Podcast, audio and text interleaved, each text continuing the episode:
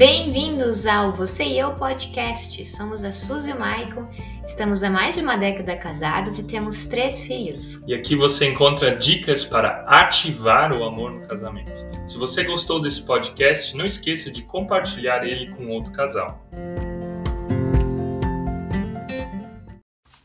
Bom dia, seja você bem-vindo, seja você bem-vindo aqui a mais um devocional de casal.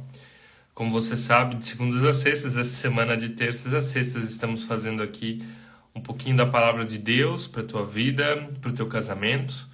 E a ideia de hoje é falar sobre temperamentos. Na verdade, a ideia dessa semana toda é falar sobre esse tema. E ele é bem específico, bem importante para qualquer tipo de casamento, porque temperamento tem a ver com as características da personalidade da outra pessoa. É, quanto mais a gente se conhece, quanto mais a gente conhece o nosso cônjuge, melhor é o nosso relacionamento. Então Deus colocou dentro de nós características. E o pecado também tem características boas e tem características negativas de qualquer temperamento. E essas características, elas precisam ser bem gerenciadas. A gente precisa entender quem a gente é, o que, que a gente sente, como a gente pensa. Então, gente, muito bom dia, legal que vocês estão ali. Evelyn falando bom dia, Thaís falando bom dia. Gente, quero logo pedir para que você que já entrou, para você que vai entrando, para que você deixe seu like, aperta algumas vezes aqui embaixo nesse coração e assim a gente vai começar essa live. Antes de falar de temperamento, a gente tem que entender que existem personalidades e existem basicamente dois tipos de personalidades: as quentes e as personalidades frias. As quentes estão relacionadas às pessoas extrovertidas, as pessoas que têm facilidade, por exemplo, de falar, facilidade de estar na frente dos outros, facilidade de rir, gostam de estar entre pessoas e tem as, as os temperamentos, um, ah, as personalidades frias, que são as pessoas mais introvertidas. Então a gente vai falar o, essa semana de dois temperamentos das personalidades quentes, que é o sanguíneo que é hoje que a gente vai falar sobre ele, e o colérico. E das pers personalidades frias, a gente vai falar do melancólico e do fleumático. Quando a psicologia estuda o comportamento humano, existem várias ramificações disso, né? Esses quatro temperamentos só são, digamos assim, uma forma fácil de entender isso, mas é muito mais complexo tudo isso. Às vezes a gente pode ter mais de um temperamento, a gente pode ter uma mistura de três, então tem várias formas de definir isso, mas nós entendendo que existem esses quatro, também já vamos conseguir melhorar muita coisa na nossa no, gerenciamento das nossas emoções, também na nossa vida, às vezes até na nossa vida com Deus, entendendo o que, que são os nossos, as, as nossas características. Gente, quero começar com uma foto. Dá uma olhada nessa foto aí. Como é que você descreveria essa pessoa? Qual você acha que é o temperamento dessa pessoa? Fala um pouquinho o que, que você consegue perceber nessa foto. Né? É uma pessoa de personalidade quente ou fria? É uma, é uma pessoa mais introvertida ou extrovertida? O que, que você está percebendo nessa mulher aí de braços abertos com baita de um sorriso? Possivelmente é alguém que está muito feliz, possivelmente é alguém que está contagiada com alguma situação e ela mostra, ela gesticula, ela abre os braços, ela abre um baita de um sorriso, né? Parece que está nas nuvens, parece até que está apaixonada. E gente, hoje nós vamos falar sobre esse temperamento que é o sanguíneo. A pessoa sanguínea, eu vou até fixar aqui para a gente lembrar de quem nós estamos falando. Estamos falando hoje dos sanguíneos, né? Um, a pessoa sanguínea ela tem uma tendência de contagiar as outras pessoas que estão à volta dela. É aquela pessoa que gosta de ser o centro das atenções, é aquela pessoa que gosta de rir, é aquela pessoa que gosta de estar cercada de outras pessoas. E se a gente olhar lá na Bíblia, lá na Bíblia nós temos uma pessoa que lembra muito o sanguíneo, que lembra muito os sanguíneos, que é o apóstolo Pedro.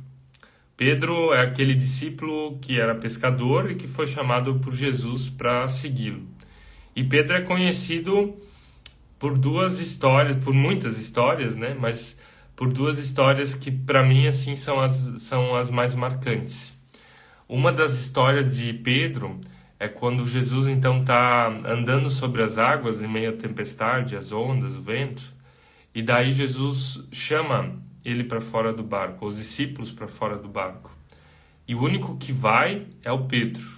Pedro vai em direção a Jesus e anda então sobre as águas enquanto que ele está olhando para Jesus. Depois ele acaba naufragando, né? Ele acaba afundando quando ele esquece de olhar para ele. E essa atitude do Pedro, essa atitude do Pedro de, de andar sobre as águas, né? De dar o passo para fora do barco e fazer algo que, que é um pouco impossível, é uma atitude de sanguíneo. Por quê? Uma das primeiras características dos sanguíneos é que eles são impulsivos. O que é uma pessoa impulsiva? Ela pensa depois.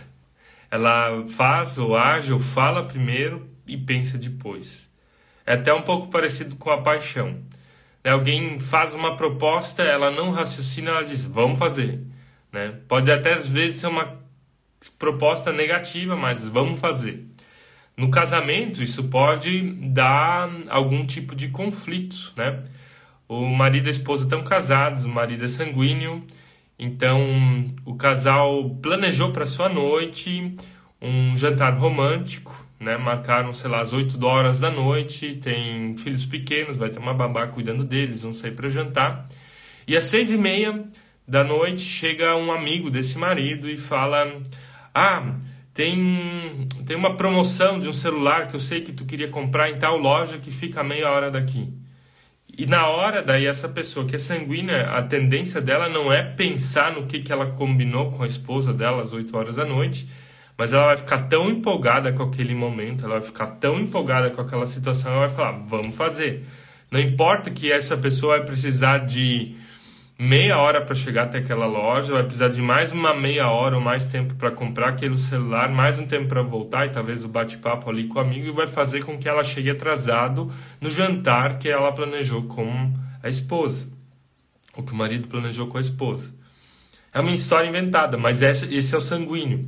O sanguíneo ele é tão impulsivo que ele não consegue às vezes perceber a cronologia das coisas, ele não consegue uh, a perceber o que vai ter amanhã, o que vai ter daqui a um mês. Às vezes ele vai ter a dificuldade de pensar a longo prazo e ele vai ver o agora, né? Aquilo que, que, que gera essa, essa vontade de fazer alguma coisa, assim como Pedro sai do barco e vê Jesus e dá o passo para Jesus, de repente, quando ele está lá no meio, cheio das emoções, ele esquece tudo aquilo lá e afunda. Né? O sanguíneo tem essa característica, parece uma montanha russa, vai subindo, subindo, subindo, subindo, subindo, subindo daí ele começa a cair na real e daí ele cai, de repente. Né? É uma impulsividade muito forte. E quando a gente olha para Pedro, tem em alguns momentos essa impulsividade dele, né? A gente vê, por exemplo, Pedro lá na, no monte da na, na história da transfiguração, quando Jesus então sobe com os discípulos lá e Pedro vê toda aquela situação e ele percebe que Jesus está lá e daí Pedro solta solta aquelas pérolas dele, né? Ele diz: "Ah, vamos ficar para sempre aqui. vamos ficar para sempre, vamos fazer uma uma barraca para cada um de nós, uma para Jesus, uma para Elias e eu acho que outra para outro profeta ali, não lembro, para Abraão, eu acho. Uh, mas que seja, as palavras de, de Pedro são totalmente emocionais naquele momento, né? Ele, mas ele não consegue pensar a longo prazo, ele não consegue ver o plano de Jesus, ele não consegue ver a missão de Jesus no todo, né? Tá certo que os discípulos eles não entendiam isso. Outro momento da impulsividade de Pedro que chama atenção aqui nos textos bíblicos é que é uma história agora assim lá no final da ressurreição, quando Jesus já tinha, digamos assim, ressuscitado. Ele vai lá de novo e visita os discípulos que não estavam acreditando, que voltaram à rotina, que voltaram aquilo que que que eles já tinham vivido, e Pedro estava lá pescando de novo. Ele voltou àquilo que ele fazia. E daí quando Jesus chega e eles não reconhecem Jesus, ele diz: "Joguem as redes do outro lado". E eles jogam então as redes depois de terem pescado o dia todo uh, e vão tirar então o peixe. Pedro fica tão maravilhado ele fica tão empolgado por perceber que era Jesus que falou isso, ele percebeu um, o poder daquilo lá, que ele deixa o barco com os peixes todos no lago e vai atrás de Jesus. Claro que pode ter um sentido positivo, mas isso é mais uma, uma característica do sanguíneo. Ele esquece daquilo que ele estava fazendo e ele vai, ele vai lá então uh, fazer tudo aquilo que, que, se esperava, né? Ou que queria seguir Jesus. Então a primeira característica dele é que é uma pessoa impulsiva. Uma segunda característica é uma pessoa desinibida. E desinibida é porque ela inspira as pessoas e não é negativo. É uma pessoa quando quando ela fala, as pessoas acreditam nela. Porque ela fala a partir. Ela é sonhadora, né? Ela sonha, ela vê o futuro, ela vê o que, que poderia ser. É uma pessoa de muitas ideias. E quando ela começa a falar para o cônjuge ou para um público, as pessoas olham para ela e começam a acreditar. Porque a forma como o sanguíneo fala é como se ele estivesse vivendo dentro daquela cena. Ele fala de uma forma uh, bem contagiante. Segundo a terceira característica do sanguíneo como eu já falei, ele é uma pessoa falante, gosta de falar muito. E aqui, se a gente está num casamento, a gente tem que cuidar muito para que o sanguíneo ele não abafe o cônjuge. A nossa tendência quando a gente vai procurar uma pessoa para casar é procurar o temperamento oposto daquilo que nós temos, ou um temperamento que complete aquilo que nos falte. Essa é a nossa tendência como ser humano. E se você é sanguíneo, sanguínea, então você provavelmente é a pessoa que mais fala dentro do casamento. Ou se o seu cônjuge é, então é ele. E o perigo do sanguíneo, justamente por ele ser a pessoa mais falante, isso é muito bom em muitas circunstâncias. Ah, por exemplo, você está num carro com mais pessoas e quando bate aquele silêncio dentro do carro, é o sanguíneo que vai fazer com que tenha conversas, vai fazer que vai fazer perguntas, vai começar a falar de si mesmo, vai começar a contar história, vai começar a contar piada, vai fazer a atmosfera do lugar de novo vibrar um pouco, tá? Vibrar porque com isso a gente a gente tira esse silêncio que incomoda. Isso é o sanguíneo que faz. Mas já no casamento, e aqui em casa, uma das pessoas que é sanguínea sou eu. Eu falo mais que a Suzy. Geralmente se diz, ah, são as mulheres que falam mais. Pode ser, mas a nossa opinião é que tem mais a ver com temperamento e não com gênero, né? Homem e mulher. Mas tem a ver com uma característica do nosso temperamento. Então, eu sou a pessoa que mais fala. E eu tenho que me policiar e eu tenho que cuidar aqui em casa para que a Suzy também fale. Eu tenho que cuidar para que eu não fique cortando ela eu tenho que cuidar para que ela também possa e tenho que até instigar para que ela fale. Então, a pessoa que é falante, ela também pode se tornar, nesse sentido, a dominadora de uma relação, de um casamento, quando ela precisa determinar a direção do casamento, das decisões. Então, o sanguíneo tem isso. Ele fala muito e, com isso, ele acaba se tornando uma pessoa dominante. Uma outra característica do sanguíneo é que ele é uma pessoa, ou ela é uma pessoa exagerada. Algo que a Suzy me critica muito, num bom positivo, é quando eu vou contar uma história, ela diz: Meu, Michael, mas tu exagera demais nas histórias. Como, como é que é isso? Por exemplo, se, se tinha um número na história, vamos dizer, ah, o, tinha o número 5, eu vou dizer que foram 10 vezes, né?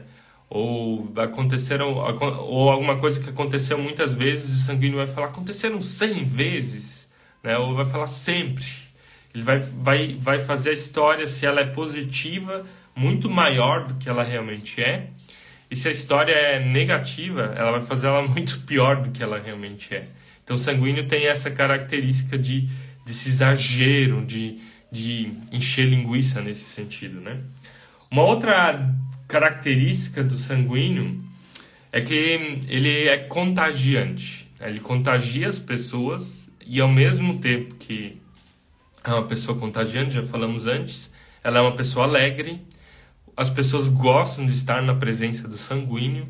Tanto é que muitas pessoas que são influencers da internet, são pessoas sanguíneas. Nem todas, mas a grande maioria, porque são pessoas que têm coragem de mostrar os seus bastidores. Tem pessoas que não têm papas na língua, que falam, que simplesmente pensam. São pessoas muito alegres, muito espontâneas, muito felizes. E ao mesmo tempo, as pessoas que são, que têm essas características positivas e que os outros gostam de estar na companhia dela, elas também têm a dificuldade de não conseguir concretizar os seus planos. Elas também têm a dificuldade de não conseguir chegar lá naquele objetivo que às vezes elas planejaram em ter. Elas têm, têm uma vontade fraca. Ou seja, se a gente falou antes que o sanguíneo consegue ter grandes sonhos, grandes visões, contagiar as pessoas para isso, na hora de, opera, de operar, né, na hora de fazer acontecer, elas vão baixar a moral delas e vão afundar na água como como Pedro lá nos pés de Jesus. Então esse é um ponto negativo que talvez o sanguíneo precisa estar tá melhorando, né? Outro ponto é que ele então é uma pessoa inconstante. Uma vez ele é assim, outra vez ele é assado. Uma vez ele promete algo, depois ele esquece. A de promessas é importante falar, também pensando em casamento. O sanguíneo é o tipo de pessoa que promete, promete, promete, promete, mas não cumpre. Essa é a dificuldade dele. É até uma dificuldade política, né? Estamos em épocas de eleição, então fica, fica bem ligado com a pessoa que promete, promete, promete, mas você sabe que talvez ela não vai cumprir. Sanguíneo tem isso. E num casamento isso pode gerar rapidamente atritos. Né? Se você tem essa tendência né, de ser a pessoa que promete, promete, promete, então tem que começar a prometer menos e cumprir mais. E se o teu cônjuge tem essa tendência, então você também pode um, alertá-lo nesse sentido. Uma pergunta aqui, a Esther perguntando: você acha que o sanguíneo pode ser confundido com o colérico? Pode. Eu vou dizer cautelosamente que sim, porque a gente falou no começo, eu acho que você não estava ainda, é, que o que antecede os temperamentos são as personalidades. Existem personalidades quentes existem personalidades frias. E duas das personalidades quentes são os sanguíneos e os coléricos. O que, que eles têm em comum? Essa questão de estar com as pessoas, de liderar, de, de influenciar. Essas são as duas diferenças. Já o colérico, o colérico vai ser o tema de amanhã, né? O colérico ele, ele é muito mais direto o colérico é a pessoa que consegue concretizar planos. O colérico é aquele que consegue dar direção e andar nela. O sanguíneo ele dá direção e foge. Né? O sanguíneo ele fala, mas não consegue chegar até o final. Essa é a diferença. Vamos lembrar do, de duas pessoas coléricas, inclusive amanhã a gente vai ver o apóstolo Paulo, hoje a gente está falando um pouco do apóstolo Pedro. O apóstolo Pedro, para a gente entender melhor, né? o apóstolo Pedro diz que vai com Jesus para onde for que onde for possível, né? Que ele ama ele tanto que vai morrer com ele lá na cruz. E quando chega a crucificação de Jesus, ele não consegue concretizar aquilo que ele falou. O medo tomou conta, a insegurança tomou conta e a dúvida tomou conta. Ele ficou num sentido, ele foi instável. Isso é uma característica do sanguíneo. Ele vê, mas não concretiza. Já o apóstolo Paulo, ele fala coisas muito parecidas. Claro, ele veio ele veio depois de Jesus. Mas o apóstolo Paulo, ele vai até as últimas consequências. Ele vai até as últimas consequências. Tanto é que ele foi preso um monte de vezes, porque não estava nem aí. E o colérico, então, ele atropela as pessoas. E o colérico, quando ele decide, ele é um trator que vai abrindo picada, vai destruindo o prédio e não está nem aí. Então, essas diferenças dos dois temperamentos e eles são parecidos porque eles são quentes. Mas ali vai ter algumas diferenças bem, bem drásticas ainda, né? Amanhã então a gente vai falar mais do colérico para entender isso melhor.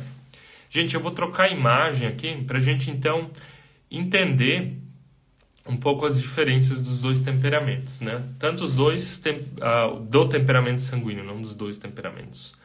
O sanguíneo, então, ele tem aspectos positivos e tem aspectos negativos. Aqui então alguns dos aspectos positivos, resumindo aquilo que a gente falou. É uma pessoa comunicativa, é uma pessoa simpática, dinâmica, compreensiva, alegre, otimista e extrovertida. As pessoas gostam do sanguíneo, gostam de estar na companhia dela. Já os defeitos, os pontos negativos dela é que são disciplinados, não conseguem terminar o que começam, são altos, são barulhentos. Lembrei de uma história agora quando eu estudava teologia. Eu sou sanguíneo, mas também sou melancólico, sou melancólico sanguíneo. E eu morei com alguém que era totalmente sanguíneo num alojamento de estudantes. E era a primeira pessoa a acordar e a última pessoa a dormir. Ela fazia barulho do começo do dia até o final. Era horrível morar com ela. Agora eu penso alguém que casou com um sanguíneo, puramente sanguíneo, exageradamente sanguíneo, que deve ser bem difícil, com uma que deve ser bem difícil lidar com essa característica. Eu, eu tenho dificuldade, né? Então, os pontos negativos aqui do sanguíneo não são colocados, eu não quero colocar eles aqui no sentido de dizer eles são assim mesmo e eu vou aceitar se isso faz parte do meu temperamento.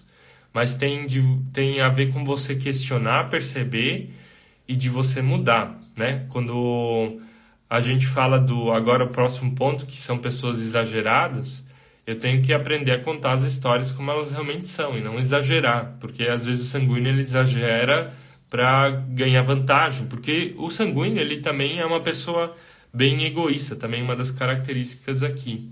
Ele gosta que as circunstâncias, as pessoas giram em torno dele, ele se põe um pouco assim como centro, né? Na família também, às vezes ele pode então se fazer de vítima para ter a atenção da esposa, do marido, dos filhos. Pode se fazer de vítima para ter a atenção uh, dos colegas.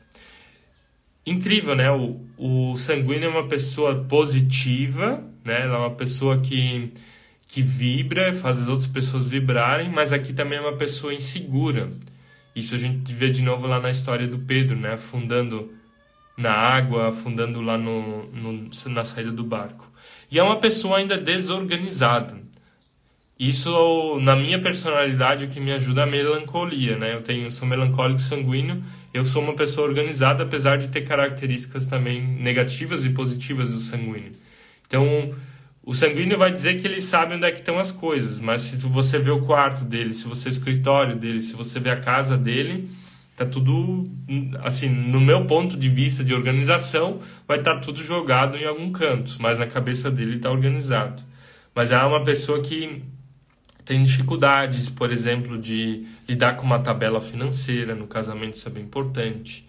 É uma pessoa que tem dificuldade de cumprir horários é uma pessoa que vai ter dificuldade de ter uma agenda é uma pessoa que vai ter dificuldade às vezes de estruturar a vida né, de ter um planejamento também para a vida, para o casamento. Se a gente falou na semana passada sobre propósito, é uma pessoa que vai ter dificuldade de decidir uma direção e caminhar nela, né? E vai ficar sempre pulando, ah, hoje eu vou fazer isso, amanhã aquilo, ah, hoje isso, e vai, vai, e ela tem que aprender a caracterizar tudo isso aí. Então, gente, a ideia dessa manhã é que você possa perceber na sua vida se você tem esse temperamento ou não ou se seu cônjuge tem esse temperamento ou não. Alguém de vocês que está me vendo agora conseguiu se identificar com esse temperamento? Escreve aí, ó, eu sou, eu acho que eu sou, ou meu, eu acho que meu cônjuge é, só para eu ter uma noção.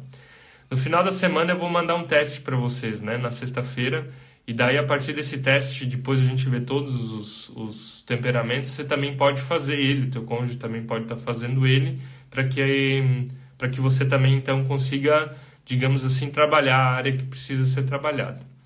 E para terminar, deixa eu trocar mais uma vez a nossa imagem aqui. Um minutinho, está um pouco mal. Alguns cuidados, então, que você sanguíneo precisa precisa cuidar, né? Ou algum, algumas, algumas coisas. O sanguíneo ele vive muito da aprovação das outras pessoas. A gente vê isso no Pedro, mas a gente vê isso, eu vejo isso em mim, né? Eu gosto muito da aprovação das outras pessoas.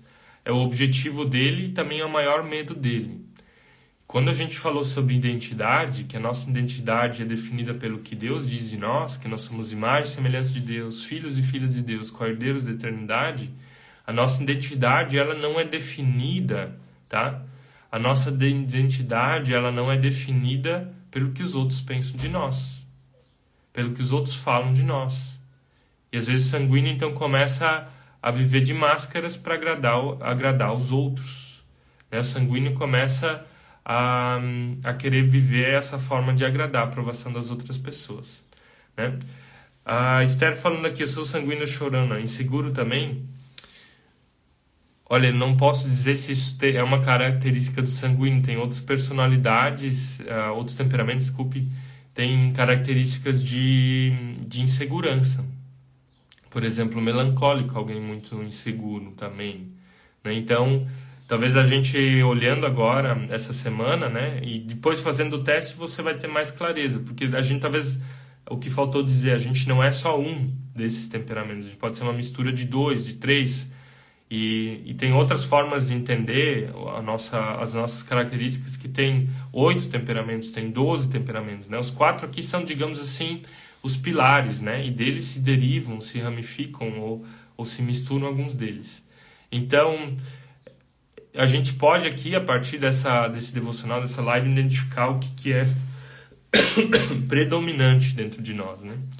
Aqui diz assim boas profissões, né, de, de um temperamento, é ser ator, vendedor, orador, professor, funcionário, é, via de regra é alguém que lida com pessoas, com o coração, né? Ela consegue também muito bem sentir o que os outros sentem.